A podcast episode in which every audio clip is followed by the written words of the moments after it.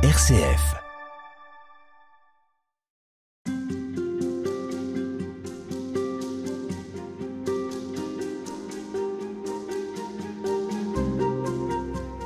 À travers les récits des évangiles, nous voyons Jésus partir à la rencontre d'hommes et de femmes pétris d'humanité, des êtres qui vivent tant bien que mal leur finitude.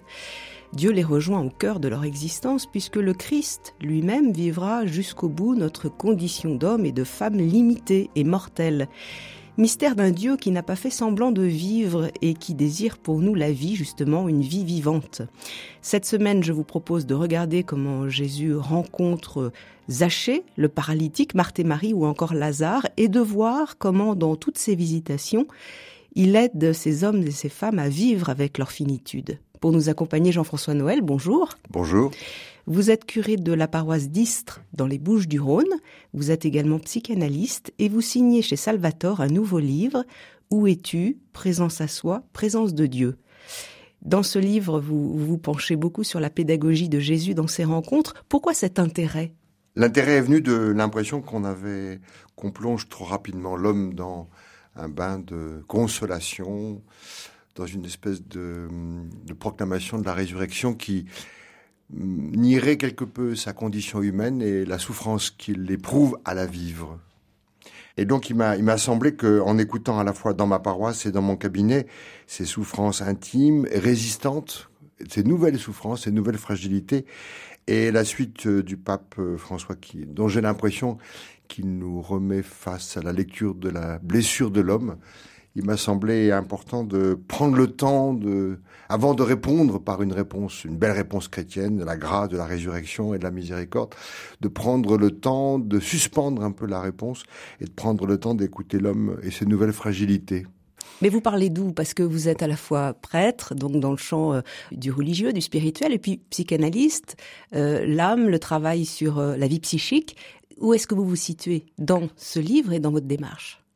C'est vrai que j'utilise les deux expériences que je peux avoir tant en pastoral depuis tant d'années et puis dans mon cabinet aussi depuis 25 ans.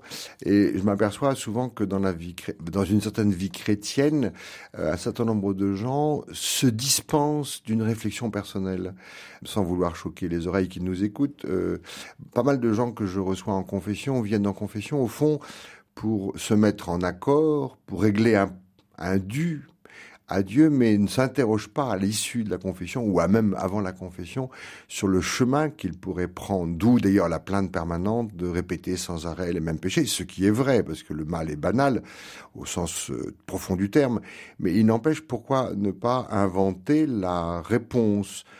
Quand Jésus rejoint tous ses blessés, il ne fait pas la part des choses entre des blessés psychiques ou des blessés spirituels. Il reçoit des gens qui ont des symptômes variés. Paralytique, c'est apparemment bien somatique. La Samaritaine, apparemment, c'est bien une question d'un symptôme psychique. Voilà. Zaché, on va voir comment, on pourrait voir comment il, s'y prend pour l'accueillir. Et il va, il va accueillir les gens là où ils sont pour les mettre en route. Quand il dit ta foi t'a sauvé, ce n'est pas une intervention magique de Dieu, c'est ce qui se met en route quand je suis là avec toi qui te sauve. Alors ce que vous expliquez beaucoup dans le livre, c'est que en chacun de nous, d'une manière ou d'une autre, la vie est parfois empêchée. Et que euh, grâce au, au, retour en soi, devant un autre, un déplacement est possible. Alors ça sera le cas avec Jésus, mais c'est aussi le cas avec le psy. C'est aussi le cas avec le psy et c'est aussi le cas même avec soi-même. Où je mets sur la même ligne, même si ça peut choquer un peu ceux qui nous écoutent, un travail qu'on ferait pour soi-même, une réflexion. Par exemple, on écrit son journal. Saint-Augustin l'a fait il y a bien longtemps. Eti Ilissoum l'a fait aussi sans savoir qu'on lirait un jour ce livre incroyable. Le journal intime, l'écriture de soi, les psychanalystes le reçoivent comme un travail sur soi. Mais quand on rêve la nuit, et que le matin on, on, raconte son rêve à son mari ou à son épouse, euh, et qu'on tente de déchiffrer un peu l'énigme de des arrois que le rêve a tenté de, de, solutionner, ou quand on fait un travail de deuil parce qu'on vient de perdre son travail ou, ou un parent proche, on s'interroge. C'est ce que vous appelez la conscience, travail de conscience. L'éveil de la conscience, l'éveil de à sa conscience. Au fond, le connais-toi toi-même, qui a eu mauvaise presse dans l'Église. On pourrait voir pourquoi il a été souvent mis à mal par l'idée qu'il fallait mourir à soi-même. On pourra reprendre pourquoi il y a eu un malentendu là-dessus? Mais connaître toi-même qui fleurit depuis la philosophie grecque, au fond, existe en sourdine dans l'évangile. C'est ça que j'essaye de montrer. Qu'il n'est pas euh, pécamineux de s'occuper de soi et de savoir s'en soucier, tant tomber dans un narcissisme euh, excessif.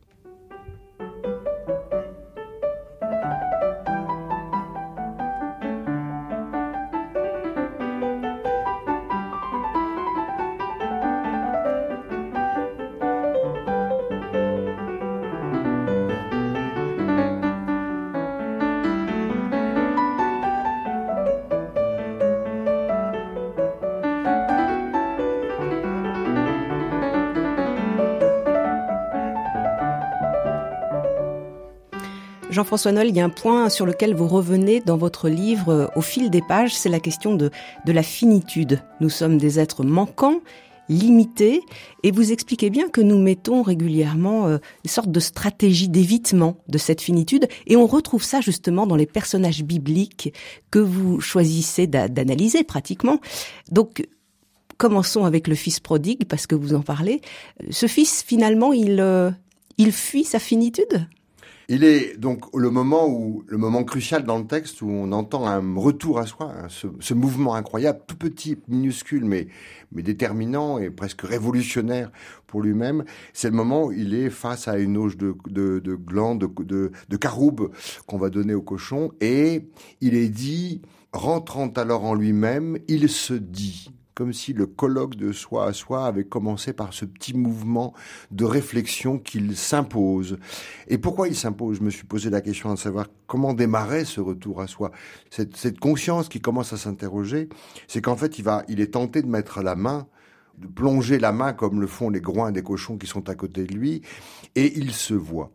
Alors d'ailleurs, c'est intéressant, le petit verset rentrant alors en lui-même est précédé d'un autre petit détail qui n'apparaît que quand on relit un peu à rebours, et il est « personne ne lui en donnait ». Au fond, il aurait bien mangé des caroupes si quelqu'un lui donnait. Donc en fait, ce qui manque là, c'est quelqu'un. C'est l'autre. C'est l'autre.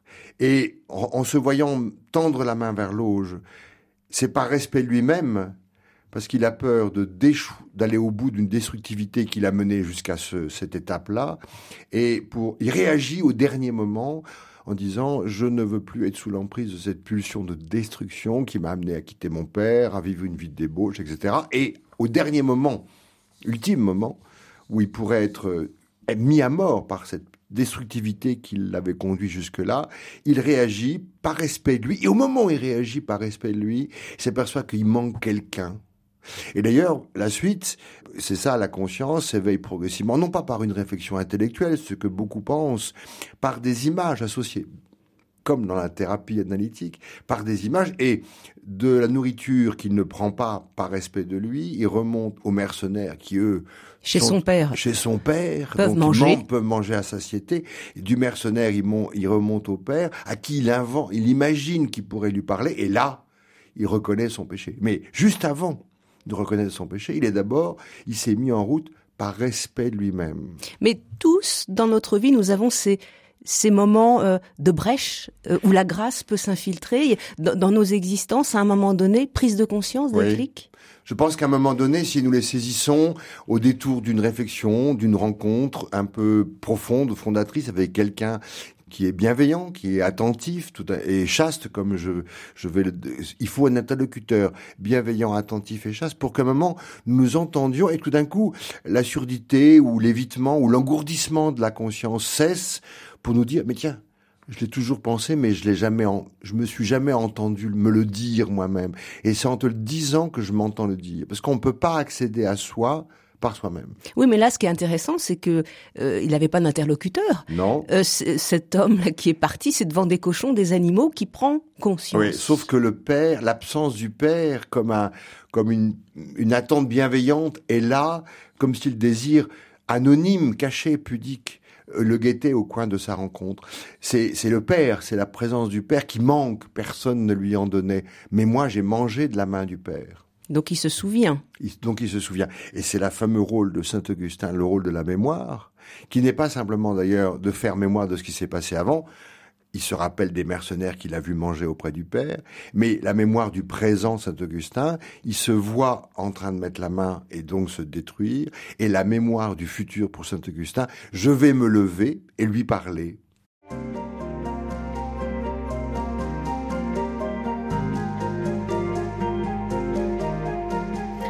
Jean-François Noël, nous parlions de la prise de conscience qui peut arriver à chacun d'entre nous à un moment donné, euh, quand nous souffrons euh, d'être bloqués dans une posture. Et eh ben, il y a un déclic et puis il y a un retour possible. Nous évoquions euh, le fils prodigue devant l'auge des cochons qui entame une sorte de prise de conscience et, et qui va engendrer un retour. Mais j'aimerais qu'on revienne justement assez rapidement, puisqu'on va parler de Zaché après. Pourquoi était-il parti et comment va-t-il revenir? C'est quoi sa problématique à lui? Voilà, alors c'est ça que ça, nous permet d'introduire la notion de symptôme, qui est un, qui paraît un, terme un peu trop analytique, mais le symptôme, c'est la réponse que nous inventons face à un malaise intérieur. Et alors c'est quoi le symptôme? Alors le symptôme chez le fils, c'est qu'il est dans une croyance que le père garde tout pour lui. Et que être fils, c'est voler quelque chose du père. D'ailleurs, on entend bien derrière cette problématique nombreuses problématiques par rapport à la vie. Est-ce que la vie m'a tout donné ou est-ce que je dois voler à la vie pour devenir vivant? Et donc la problématique du, fils, c'est euh, le père garde tout pour lui, c'est sa croyance, c'est une croyance. Donc la réponse qu'il va donner, la réponse qui vont est son symptôme, il faut que je prenne et que je le quitte. Et que je m'en aille. Et que je m'en aille. Mais il s'aperçoit que, ayant pris ce fichu trésor qui était la vie, ou d'être, voilà, le trésor lui glisse entre les doigts et il ne reste rien de la vie qu'il a cru pouvoir extorquer ou voler. Et puis, euh, comme tous les symptômes, qui est souvent répétitif, gluant, infantile, et c'est ça qui est intéressant, c'est que le symptôme se manifeste, je dis comme demande et écran, mais il est une emprise. Donc on est sous l'emprise du symptôme. Donc il, il, il n'est pas en jeu, c'est le symptôme qui dirige sa vie. Donc il se laisse aller. Sauf qu'à un moment donné, il décide de ne plus se soumettre à, et vient le moment de la conscience. Donc le symptôme, à la fois est demande et écran. Mais le problème, c'est que souvent, c'est pas le cas pour le fils prodigue, mais c'est souvent le symptôme, nous ne pouvons pas le décrypter par nous-mêmes. Il faut que quelqu'un nous aide à dire, mais tiens, mais tu t'entends parler, tu t'entends vivre, tu te vois vivre et comment tu es, etc. Pour que nous voyions en face qu'on nous avons été pris dans un réseau symptomatique qui nous a finalement dominés et dont nous sommes venus l'esclave. Et vous dites en plus qu'il y a souvent des bénéfices secondaires. On, souffre avec un symptôme, mais on y reste quand même parce qu'on a des bénéfices. Et oui, parce que le bénéfice, c'est qu'au moins nous croyons nous reconnaître dans cette manière de faire. J'ai toujours pensé comme ça. J'ai toujours pensé que mon père préférait mon frère à moi-même. J'ai toujours pensé que ma mère m'a jamais aimé. Ces croyances font qu'elles s'inscrivent un peu comme des, des, des, des documents enquistés en nous-mêmes et nous croyons c'est définitif. Et justement, le travail sur soi va lever la fatalité de ce symptôme. Alors, Passons à une autre, euh, un autre passage de l'évangile, c'est une rencontre. Jésus qui euh, passe euh, à Jéricho et puis il y a Zachée, un riche taxateur. On nous dit qu'il cherche à voir Jésus et comme il est petit, il court, il court sur un arbre. Il y a une sorte d'empressement chez cet homme. Comme nous évoquions déjà cette scène du déclic dans l'enfant prodigue, c'est quoi le déclic pour Zachée? Le déclic chez Zachée, c'est que alors on pourrait dire, voilà, il est, on dit qu'il est petit de taille, riche et connu. Ce qui veut dire que euh, sa petitesse et sa richesse décrivent une forme de symptôme. Il cherche à être connu ou trop connu. Alors après, n'allons pas plus loin, le, son complexe d'infériorité que je décris là lui appartient. Mais il n'empêche que ça ne marche pas. Il y a quelque chose qui, il est insatisfait de sa vie. De sa vie. Et donc, il n'est pas prêt encore à euh, renoncer à cette forme de réponse qu'il donne, mais il a comme une fissure dans l'autorité et l'arrogance de son symptôme, et il décide de monter sur un arbre. Non pas pour être vu lui-même, mais pour voir celui qui est vu de tout. Il monte sur cet arbre, pensant ne pas être vu, puisqu'il veut voir. Le problème, c'est que Jésus lève les yeux parce qu'il a vu. Évidemment, je pense que Jésus ressent intimement, comme de l'intérieur, l'attente cachée qu'il ignore de lui-même et qu'il va accueillir. Et d'ailleurs, il lui dit pas, ah oui, mais enfin bon, Zachée, euh, ta réaction par rapport aux autres est quand même, je vais demeurer chez toi. La réponse que Jésus donne à Zachée, c'est de dire, descends vite, je vais demeurer chez toi. Et un peu plus loin dans le texte, un petit détail incroyable, Zachée debout ce qui est quand même tout un humour, puisqu'il est petit de taille, mais debout, comme s'il acceptait sa taille qu'il avait, qui posait problème quand même, et enfin dit, et c'est ça qui est magnifique, dit cet aveu, on lui demande pas, je vais donner la moitié de mes biens. En fait, le problème, c'est qu'il était encombré de biens qu'il avait extorqués aux plus pauvres.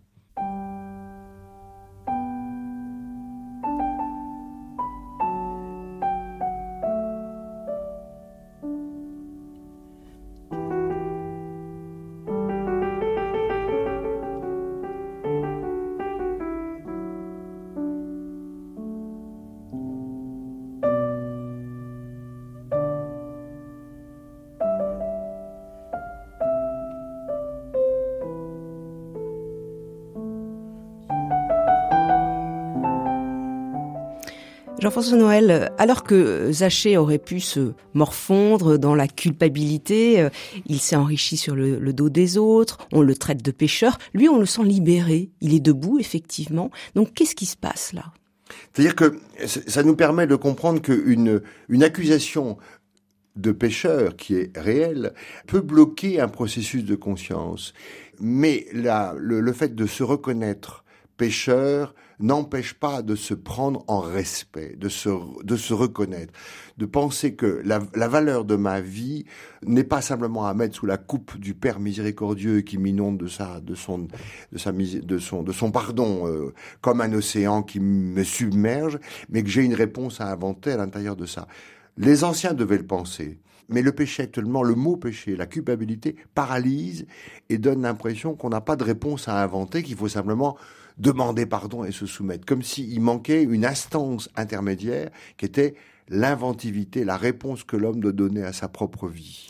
Le regard que Jésus porte sur lui n'est pas un regard de jugement, lui permet de descendre de cette fausse hauteur qui est le sycomore, de retrouver sa vraie taille, et dans sa vraie taille, de s'accueillir lui-même et de décider de vendre. Et là, il peut s'avouer pécheur mais dans un deuxième temps. Mais vous avez l'air de dire dans le livre que souvent, justement, euh, avec le sacrement du pardon, on efface vite et puis on squeeze cette pensée, cette prise de conscience et que le sujet a à vivre de tout un cheminement. Oui, il est drôle que ce recours, un peu parfois trop systématique ou assez mécanique au sacrement de réconciliation auquel je crois, ait dispensé le chrétien de s'interroger.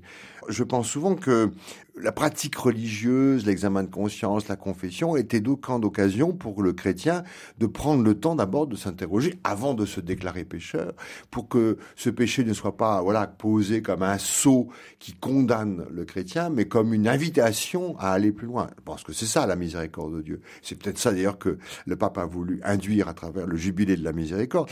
Mais redonnons une lettre de noblesse a la capacité qu'a l'homme d'inventer la réponse pour aller vers Dieu. Bien sûr que le mouvement qui a poussé Jaché à monter sur un sycomore était inspiré par la bonté de Dieu, mais cette bonté est pudique et anonyme. C'est le premier temps de l'intervention où l'homme doit d'abord croire qu'il le fait pour lui-même. S'honorant d'une capacité de réponse, il peut rentrer comme un être libre en relation avec Dieu et non pas comme un objet de Dieu. Ce qui m'agace, c'est que, ce que, c'est que souvent, au fond, les gens se deviennent objets de Dieu. ça veut dire quoi Objets de Dieu, c'est-à-dire qu'ils ne sont pas des partenaires, pas des partenaires libres. Bien sûr qu'on a des partenaires blessés et, et pécheurs, mais on n'est pas moins un partenaire. Votre enfant, s'il a fait une bêtise, il reste pas, il en reste pas moins votre enfant, et vous allez le rehausser à sa liberté et sa condition d'être. Vous voulez dire que devant Dieu, on perdrait sa subjectivité euh, pour essayer de voilà d'être englobé dans un amour, mais qui, qui, qui finalement nous fait perdre notre propre identité? Oui, j'entendais dans toutes ces histoires que les crises que l'Église a traversées, j'entendais souvent les prêtres et les évêques voulant consoler leur peuple parler de la joie de l'Évangile, le titre même d'ailleurs du, du livre de Saint-Père. On va trop vite. Pourquoi on ne prend pas le temps de prendre acte de la souffrance des victimes? Pourquoi on ne prend pas le temps de reconnaître la blessure des gens avant de passer directement? L'auteur que je cite dans mon, dans mon livre, qui est Emmanuel Falk, son livre a été motivé par une réflexion qu'il s'est faite un jour où il a, il accompagnait un de ses amis qui était un jeune papa qui était mort d'un cancer, et il s'est dit, aujourd'hui, là, je n'arrive pas à croire à la résurrection. Aujourd'hui, je n'arrive pas.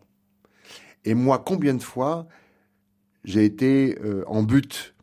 Ça va trop vite. Il me fallait prendre le temps de prendre de m'entendre moi-même. Est-ce que, au fond, est-ce que je crois à cette résurrection? Bien sûr que j'y crois, mais quand on est confronté à l'épreuve, il va falloir d'abord traverser l'épreuve pour voir si cette annonce de la résurrection fonctionne vraiment en moi. Sinon, un jour, l'écart est tellement grand entre ce que je crois dire, que je confesse, que ce que les dogmes de l'Église disent et ce que je vis, que je m'en vais tout doucement en disant ça ne me concerne pas. En fait, je n'y ai jamais cru. Et pour éviter que cet écart ne meurtrisse l'homme, il faut d'abord qu'il s'entende, qu'il reprenne, qu'il s'autorise à s'interroger.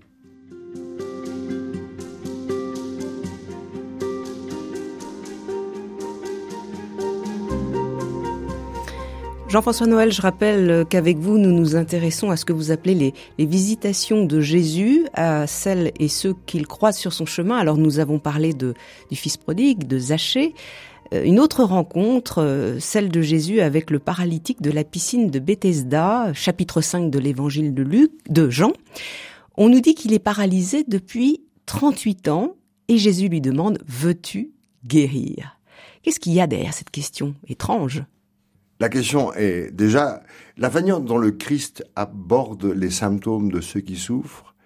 C'est jamais frontal, mais quand même ça appuie là où ça fait mal, pour dire clairement. C'est-à-dire que à la Samaritaine, il dit euh, euh, appelle ton mari et reviens ici. Et au paralytique, il dit veux-tu guérir Comme si la question se posait? Pour nous, c'est évident que cet homme veut guérir. Comme si la vraie question qu'il fallait que le, ce paralytique se pose à lui-même, c'était de revenir à quel est son vrai désir Et d'ailleurs, nous apprenons que son vrai désir, c'est pas de guérir, c'est que quelqu'un le jette dans la piscine. Oui, parce que le principe, c'est qu'en l'eau bout, on peut aller euh, dans la piscine, mais il faut quelqu'un pour nous y amener quand on est paralysé. Donc voilà, donc c'est intéressant parce qu'il y a, il y a comme un côté euh, lumineux et obscur au désir de ce paralytique. Il attend bien quelqu'un.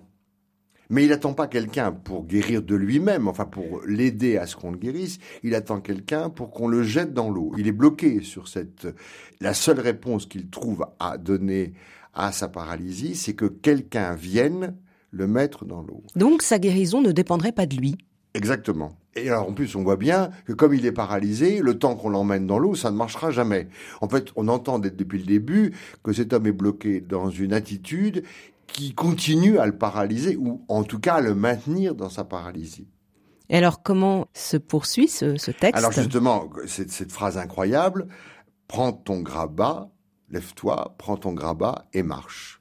Et nous aurions attendu, laisse là ce grabat infesté de puces et de punaises là, sur lequel tu gis depuis tant d'années, lève-toi, débarrasse-toi au fond de ça et marche.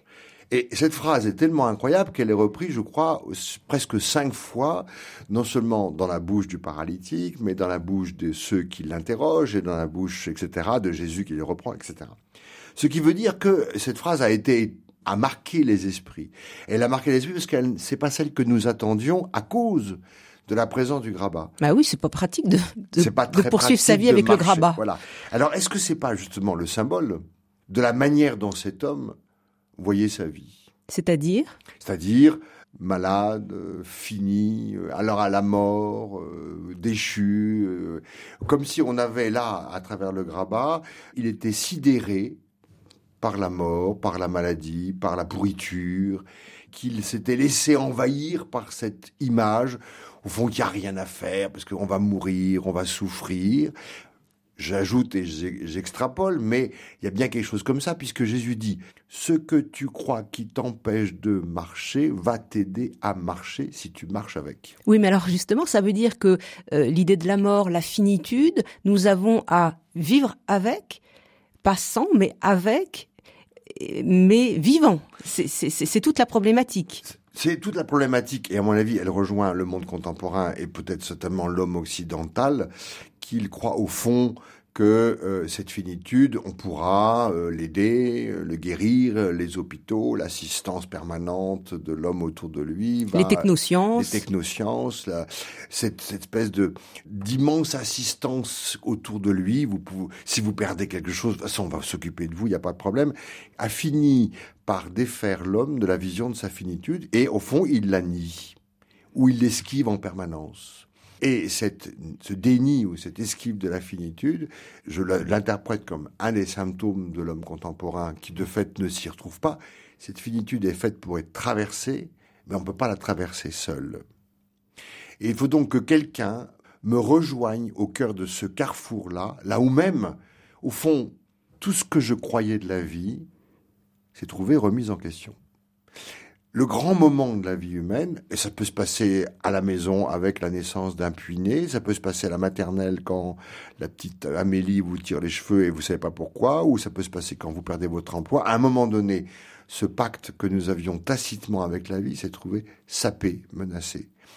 Et nous sommes sous le coup de la finitude, d'une finitude que nous n'avions pas prévue, qui remet en, en question la confiance en la vie. Et Jésus vient à ce carrefour-là, à l'endroit même où ça fait mal, comme pour le paralytique, à l'endroit où il est resté paralysé par la vision, je ne sais pas quoi, d'une maladie qui a pris son corps, en disant, il n'y a pas de fatalité, il n'y a pas de fatalité, c'est en traversant, en traversant cette finitude ni en l'agnant, ni en l'esquivant, que tu peux. Tu marcheras peut-être en boitant, parce que c'est pas très commode de marcher qu'un grabat, mais tu marcheras quand même.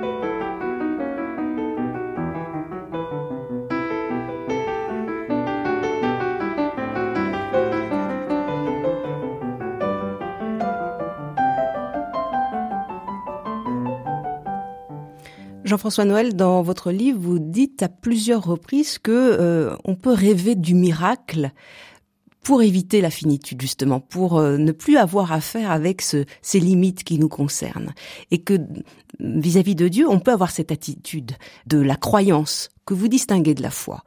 Alors quelle est la différence? Et par exemple, en reprenant cet exemple du paralytique la croyance, nous avons besoin de croire. Nous avons besoin de croire que nous nous sommes levés ce matin. Nous avons besoin de croire qu'il était nécessaire de nous laver, de nous nourrir, etc.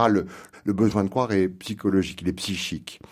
Mais le besoin de croire n'est pas, n'entre pas dans une, ne nous fait pas rentrer dans une relation. C'est un besoin de nous, que nous besoin de satisfaire pour nous-mêmes, pour un minimum de vie. Pour nous organiser. Pour nous organiser dans la vie. La foi, selon son étymologie, selon le mot, se fier à, induit une relation. En fait, il ne faudrait pas dire que nous sommes croyants, mais fiancés. Fier à, voilà, ce serait un plus joli mot. Ça permettrait de, lever sur cette. Je suis croyant, mais pas pratiquant. Comme si on pouvait être époux sans, sans aimer. Et le fier à, c'est vraiment de, se, de, de s'ouvrir avec le risque de se confier à quelqu'un, d'aller vers rencontre quelqu'un, de, de chercher à connaître quelqu'un d'autre que soi. Et le fier à induit une relation. Le paralytique était coincé dans sa croyance qu'il fallait simplement que quelqu'un vienne mécaniquement le jeter dans l'eau, mais c'était pas une rencontre. Et Jésus vient le rencontrer en disant cette phrase qu'il ne pouvait pas se dire à lui-même, qui déloge la croyance de ça, de son arrogance. Voilà, j'ai toujours pensé qu'il fallait que je me tire de ce grabat pour pouvoir vivre.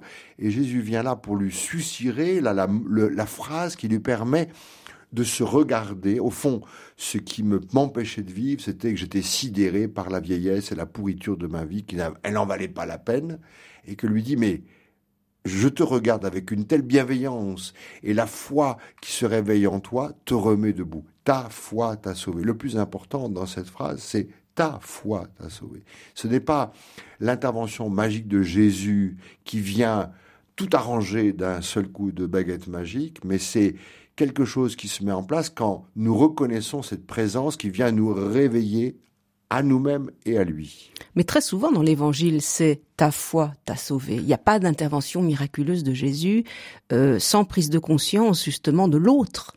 Ah oui, absolument. Donc c'est comme si d'ailleurs le, le Christ d'abord induit ou construit une relation dans laquelle il va euh, réintroduire de la vie, comme si par une espèce de, perfusion, la, vie circulait davantage et que l'homme qui était desséché devant lui se rendait compte qu'il s'était qu'il s'était il avait consenti à ce dessèchement, à cette paralysie, et que le Christ, comme vivant, vient le réveiller de, réveiller de sa torpeur.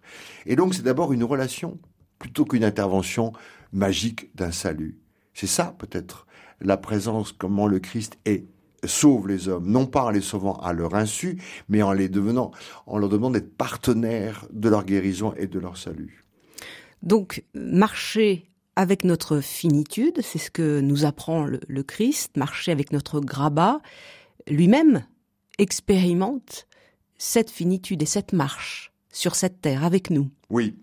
C'est pour ça que la phrase, c'est non pas qu'il faut mourir à soi-même, comme on l'entend souvent, mais prendre, porter sa croix et me suivre. Porter sa croix, c'est la même, on entend le même mouvement qu'on a entendu dans le paralytique, prends ton grabat et marche.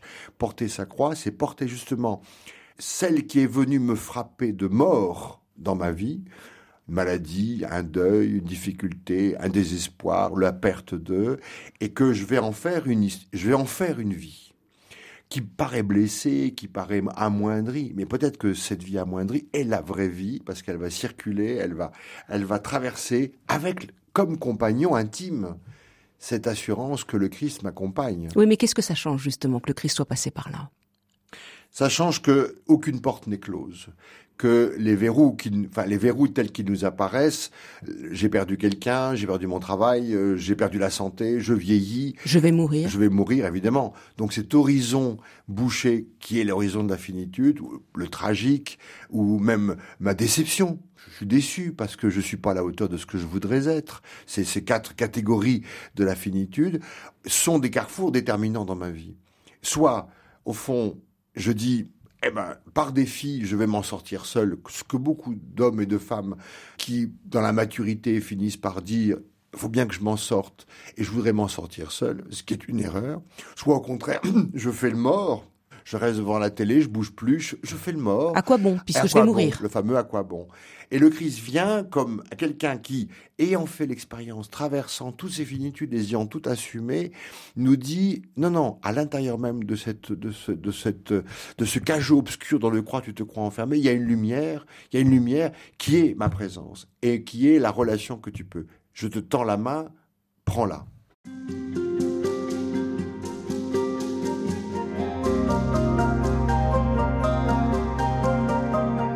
Jean-François Noël, je rappelle que vous êtes l'auteur du livre Où es-tu? Présence à soi, présence de Dieu, paru chez Salvatore. Un livre dans lequel euh, vous faites l'éloge de l'intériorité, qui, dites-vous, n'est pas de l'introspection. Alors j'aimerais qu'on revienne là-dessus. Quelle est la différence entre intériorité et introspection? L'introspection, ce serait euh, une sorte de de chercher les causalités, de chercher parce que, parce que, pourquoi, pourquoi. C'est vrai que quand on est confronté à une épreuve personnelle, la première réaction est de chercher un responsable ou une responsable. Et donc on est bloqué dans l'idée de l'explication. Et d'ailleurs, cette explication, au fond, on n'arrive jamais à l'origine euh, le point zéro de tout le problème du mal. On voit bien que dans ce qui nous traverse, il y a des origines multiples et confuses. De la complexité. De la complexité des, des résonances entre elles. Au fond, le, nous nous perdons dans une volonté de tout expliquer. Ça, c'est une idéologie contemporaine qui dit souvent il faut expliquer les choses aux enfants, il faut expliquer. Mais c'est pas l'explication. Il y a toujours une part de brouillard dans l'origine du mal. Et puis ensuite, il y a un mystère à préserver. Ce qui fait qu'il faut différencier l'introspection qui serait le, pour, le parce que mécanique. Euh, comme ça, l'interprétation, je vais vous expliquer pourquoi vous n'allez pas bien.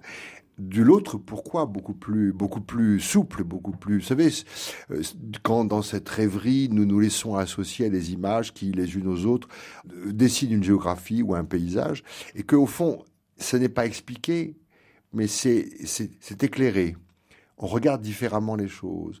On les accueille telles qu'elles sont. On entend, on entend et on voit la complexité du vivant dans notre propre vie ou dans celle que, dans celle que nous, des, gens que nous aimons. Oui, on, on, accepte de ne pas forcément donner de réponse, mais de, de penser autour euh, voilà ce qu'elle était, ce qu'il était. Voilà, par exemple, je perds quelqu'un qui m'est proche dans ma vie. D'abord, je suis arc-bouté. Comment, pourquoi elle est morte, que le médecin n'a pas fait ou le médecin a fait, je n'ai pas fait, etc. Et puis à un moment, on finit par accepter euh, l'inéluctable, le décès et le départ de la personne, et tout d'un coup, on est dans une autre optique qui est d'accueillir sa vie, de s'interroger sur ce qu'elle aimait, sur ce qu'il était, sur ce qu'il m'a donné, sur ce que je n'ai pas fait avec lui. Et d'un coup, on est passé de l'explication qui tentait de gérer une douleur et qui n'a rien géré, mais qui était nécessaire dans le moment de stupeur de la séparation, et on est passé à une autre étape qui est l'accueil de la vie de l'autre d'un coup, et ça ne console pas. Mais celui qui nous a quittés devient vivant en nous, parce que nous commençons à l'accueillir comme une énigme. Et c'est ça la véritable intériorité, c'est d'aller chercher et d'accueillir cette énigme. Quand l'enfant prodigue dont nous parlions précédemment, au fond, il y a quelque chose qui résiste en lui, il n'est pas un animal. Et quand il met la main dans l'objet cochon, il y a quelque chose de son humanité qui est là, bien caché, bien au fond, mais qui est toujours, qui est toujours en attente d'être réveillé. Et c'est cette, cette, cette hypothèse d'une humanité en friche. Elle n'est pas terminée, mais elle attend une main pour être sculptée et pour naître à soi-même. Et ça, euh, c'est lui-même qui se tend la main finalement. par, sa, par, par, son intelligence, je sais pas si c'est le mot, mais par euh, la prise de conscience avec le cœur qu'il n'est pas destiné à manger comme les cochons. Exactement. Comme si, à un moment, la beauté de l'humanité, même s'il n'en reste presque rien, euh, rejaillissait dans sa conscience et le faisait naître. Voilà, c'est tout petit, mais c'est comme la germe dans la graine. C'est-à-dire, au début, c'est qu'un tout petit mouvement, mais le Christ dit lui-même, c'est ça le royaume. Le royaume, c'est ce début de, de ce germe qui, sans bruit, fait ouvrir la graine et va donner euh, un arbre ou en tout cas une plante. De l'intériorité, il en est question dans, dans une autre page de l'Évangile, bien connue, euh, Marthe et Marie. Jésus rencontre deux sœurs. Il y a généralement celle que l'on appelle la femme de surface, euh, Marthe, et puis celle de la profondeur, Marie. Que nous enseignent ces, ces deux femmes? Et la rencontre avec Jésus surtout. Et la rencontre avec Jésus. Ce qui est étonnant dans ces textes, c'est que le propos est tellement gros qu'au fond, nous ne pouvons qu'être d'accord avec Marie, puisque c'est elle qui a euh, la meilleure part. Elle, est au pied de Jésus. Elle est au pied de Jésus, c'est parfait, etc. Elle ne lui se pas enlevée. Mais on voit bien que ce texte est fait pour nous provoquer. D'ailleurs, ça nous permet de penser que le texte et provocateur, et provocateur d'interrogation en nous. Et c'est ça justement l'intériorité, c'est qu'un texte euh, nous interroge et nous fait penser voilà, comme, comme une personne vivante qui m'apporte une certaine contradiction, pour, contradiction, j'allais dire non violente, mais suffisamment souple pour que tout d'un coup je me pose des questions que je ne m'étais pas posées auparavant, mais que la qualité de la parole ou l'intensité de la parole par sa présence me revient à moi. c'est le rôle des paraboles aussi. Hein, et c'est le rôle des paraboles qui ont toujours un aspect un peu paradoxal et intenable. Bon. Et alors, Marthe et Marie, c'est, c'est pas une parabole, mais c'est l'exemple même. Nous, nous, ne pouvons que donner raison à Marie. Sauf que nous sommes les premiers à aller à table et, ou à faire la cuisine ou à nous mettre les pieds sous la table et que nous sommes confondus les uns les autres entre cette tension qu'il y a en nous entre être la casserole, être cuisine, et en même temps s'arrêter pour. Comme si d'ailleurs cette dissociation était un problème, cette dissociation entre la vie contemplative et la vie active, puisque ça a servi ensuite. Ça, c'est la première chose. Deuxième chose, c'est que le trait est trop gros. Au fond, on a envie de défendre Marthe. La sympathie va à Marthe. Bien sûr que Marie a raison, mais elle est un peu agaçante, Marie, parce qu'elle a toujours raison.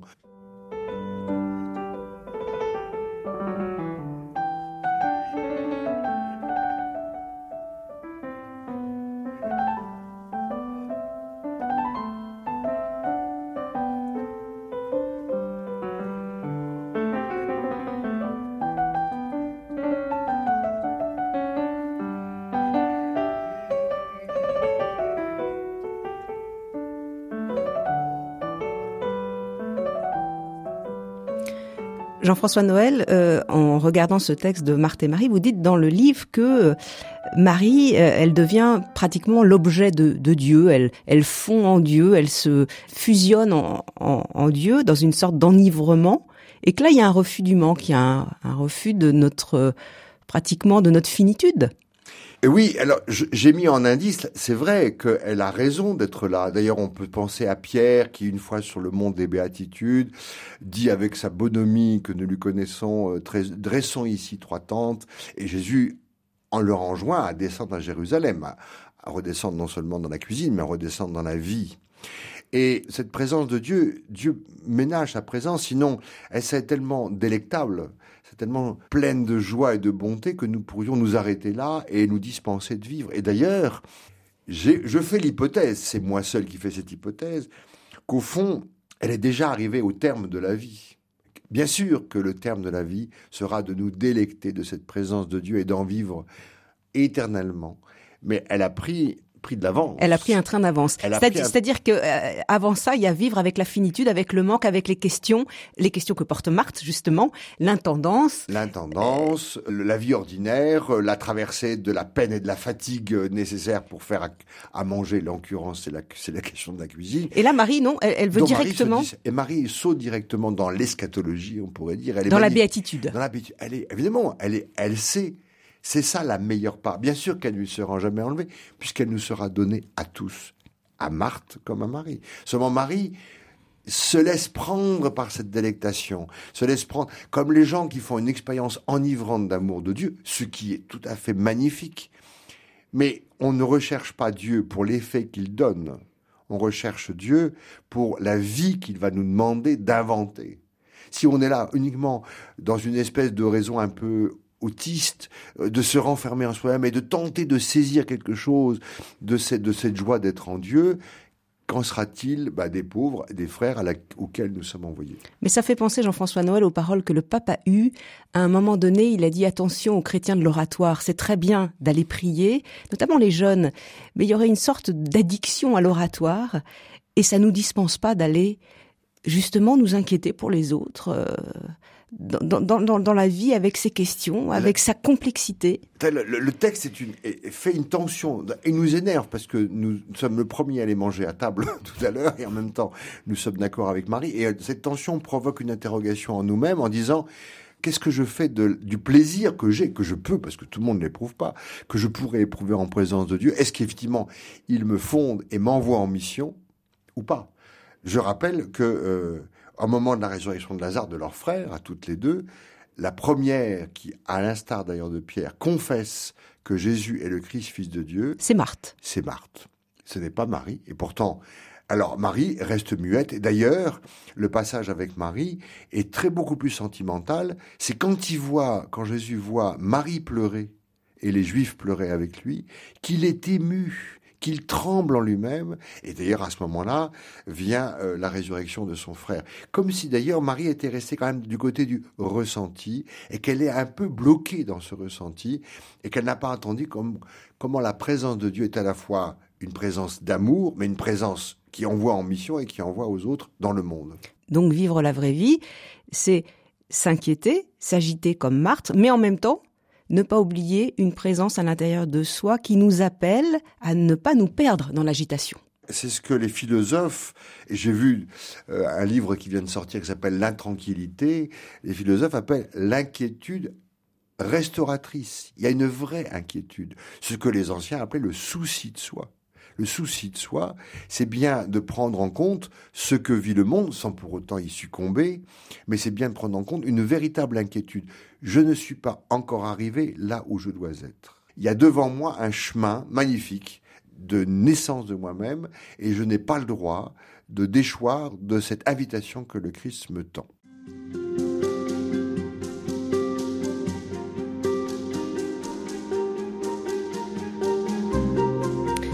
Nous refermons avec vous, Jean-François Noël, cette série d'entretiens autour du thème de la finitude et des réponses que nous apportons pour y faire face. Alors souvent en nous fourvoyant, nous l'avons vu, et, le Christ vient nous rejoindre justement à cet endroit-là des, mauvaises réponses pour essayer de faire de nous des, sujets euh, qui vont avancer avec justement notre poids de, vulnérabilité, de fragilité. Euh, le summum de ce qui nous angoisse, ça reste quand même la mort? C'est la mort. C'est la mort, euh, évidemment, la mort biologique, mais c'est pas forcément son, seul visage. Et euh, je suis attaché, comme thérapeute, mais aussi comme prêtre, à dénoncer les masques que cette mort prend et qu'elle invente de façon nouvelle. Par euh, exemple Par exemple, cet engourdissement de la pensée dans, chez l'homme contemporain qui consiste à croire que on va venir à son secours, on va s'occuper de lui, qu'il y a toujours une, une, une, assurance, une attention qui va, qui l'empêche de mûrir à lui-même et qui l'empêche de, d'assumer cette pleine finitude, ce déni de la mort qui fait que les enfants sont jamais présents aux enterrements. ça va être trop difficile pour eux. Alors qu'en fond, euh, comme on disait encore récemment dans ma paroisse, en enterrant une mamie de 92 ans, mais enfin, elle ne devait pas mourir. Il y a une sorte d'illusion d'une santé, la santé totalitaire, surtout en France. On a un système très sophistiqué euh, de, de, santé qui nous illusionne sur nous-mêmes. Bref, tous ces éléments qui sont à la fois sociaux et psychologiques ont engourdi l'homme dans l'idée qu'on devrait s'occuper de moi. Bon. Et c'est un déni de la finitude, c'est un déni de, de ce qui va quand même arriver. Alors le Christ, justement, lui, euh, il, rencontre la mort dans l'Évangile. Il rencontre la mort et il la rencontre tôt. Bien sûr que lui, sa propre mort physique, il va devoir la vivre, mais il y a sur son chemin cette rencontre très très forte qui a lieu très peu de temps avant la Passion. C'est quand son ami Lazare euh, meurt et que les sœurs, justement, Marthe et Marie l'appellent pour qu'ils viennent. Le début du texte est incroyable parce que on a l'impression que Jésus n'est pas du tout alerté de l'urgence d'aller sauver son ami Lazare. Et toute cette discussion entre les apôtres et lui, est-ce qu'il dort ou est-ce qu'il dort pas? Est-ce que de fond, est-ce que la mort est un sommeil ou est-ce qu'il croit que de fait, pensant là, déjà à la résurrection, ce n'est qu'un petit passage un peu difficile, mais on va finir par la traverser. On voit que tout le début de, tergiversation de Christ par rapport aux apôtres, les apôtres ne comprennent pas, il finit par leur préciser quand même qu'il sait qu'il est vraiment mort, et tout ça fait que on prend un retard pas possible dans cette histoire. Deux jours, je crois. Deux jours, et finit par mourir, c'est le cas de le dire. Comme si d'ailleurs euh, cette, cette, la vision qu'avait le Christ de cette mort biologique est différente de celle qu'ont les apôtres. Et puis on avance dans ce texte et au fond on, on s'aperçoit que comme si Lazare avait déjà été frappé par une certaine mort avant de mourir. Qu'est-ce qui vous fait dire ça? C'est tout le problème du sommeil et de l'engourdissement et de l'an. La façon dont le Christ dit cette mort, cette maladie-là, il n'en mourra pas, comme s'il voulait dénoncer l'agressivité de la mort avant même la mort biologique. Au fond, comme s'il disait, pour vraiment mourir, il faut mourir vivant. Et Lazare, il est mort avant de mourir comme ces gens qui, à un moment, progressivement s'éteignent tout doucement, continuent de vivre une vie euh, un peu plus végétative qu'humaine et renoncent à vivre, comme on dit au bridge, faire le mort. C'est-à-dire que euh, devant finalement la l'inéluctabilité de la vieillesse, de la mort, c'est le à quoi bon, c'est se laisser mourir avant l'heure? C'est se laisser mourir avant l'heure et au fond le Christ dit que la mort biologique doit être traversée comme vivant pour que justement la vie qui a commencé en nous continue et se retrouve après la mort, et que nous devons vaincre toutes les figures de mort qui viennent nous attaquer avant que nous mourions biologiquement. C'est ce que dit un de vos confrères, hein, Winnicott, qui, qui dit... Euh, euh Puissais-je mourir, vivant Mourir vivant. Donc après toutes les figures que nous avons vues et que j'ai déployées dans le livre, la, figure la plus ultime est celle de Lazare, puisque c'est celle qui va dénoncer la mort biologique. Mais dans le texte, ce n'est pas la seule mort que le Christ affronte. Il affronte une autre mort quand il rencontre la peine de Marthe, de Marie d'ailleurs, et des Juifs qui pleurent. Et là, il est saisi. C'est le seul moment où on raconte que le Christ est saisi et tremble en lui-même. Il est saisi par la peine que fait la séparation d'un être aimé. Il pleure. Il pleure. C'est la seule fois qu'on a cette mention dans le texte.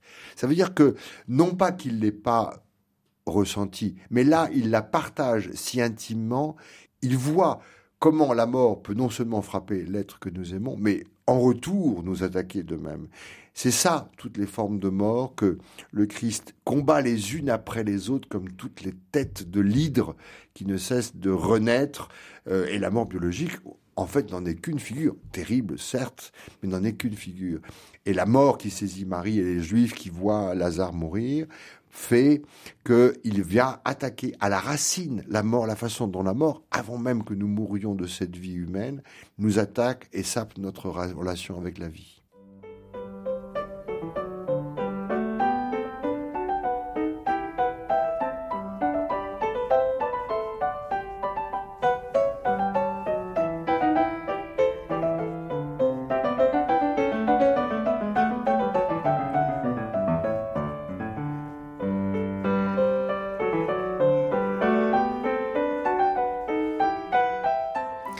Jean-François Noël, euh, Jésus arrive devant euh, le tombeau de Lazare, et puis il y a cette phrase, Lazare euh, sort, sort de là.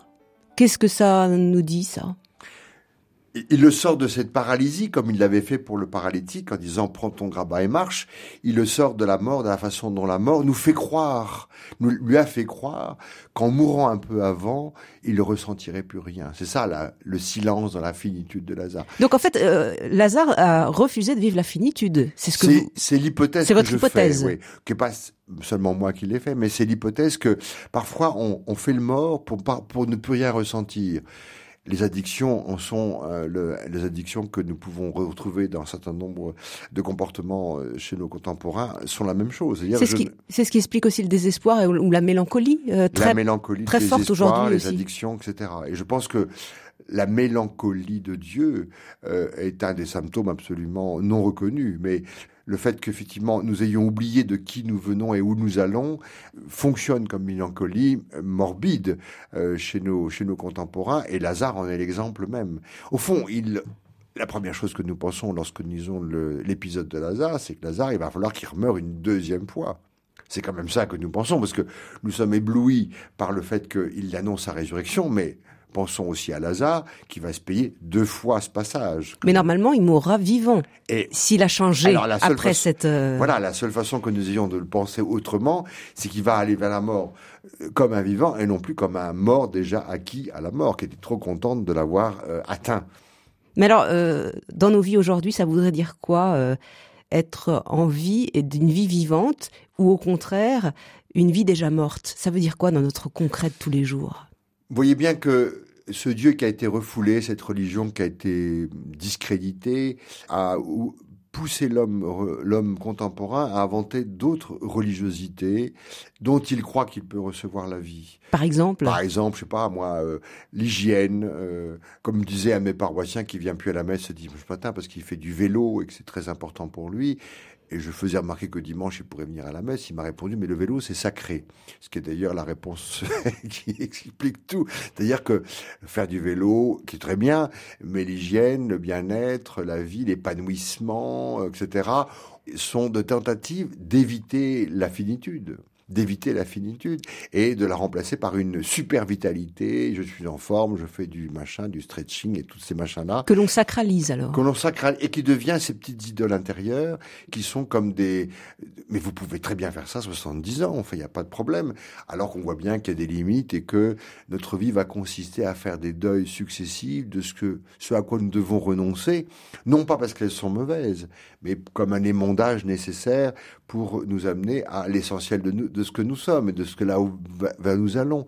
Alors, la, société dans laquelle nous sommes nous pousse à une sorte de surconsommation, d'un épanouissement toujours à venir et qui a pas de limite. On voit bien là qu'il y a euh, un endormissement de la conscience, un endormissement de la conscience.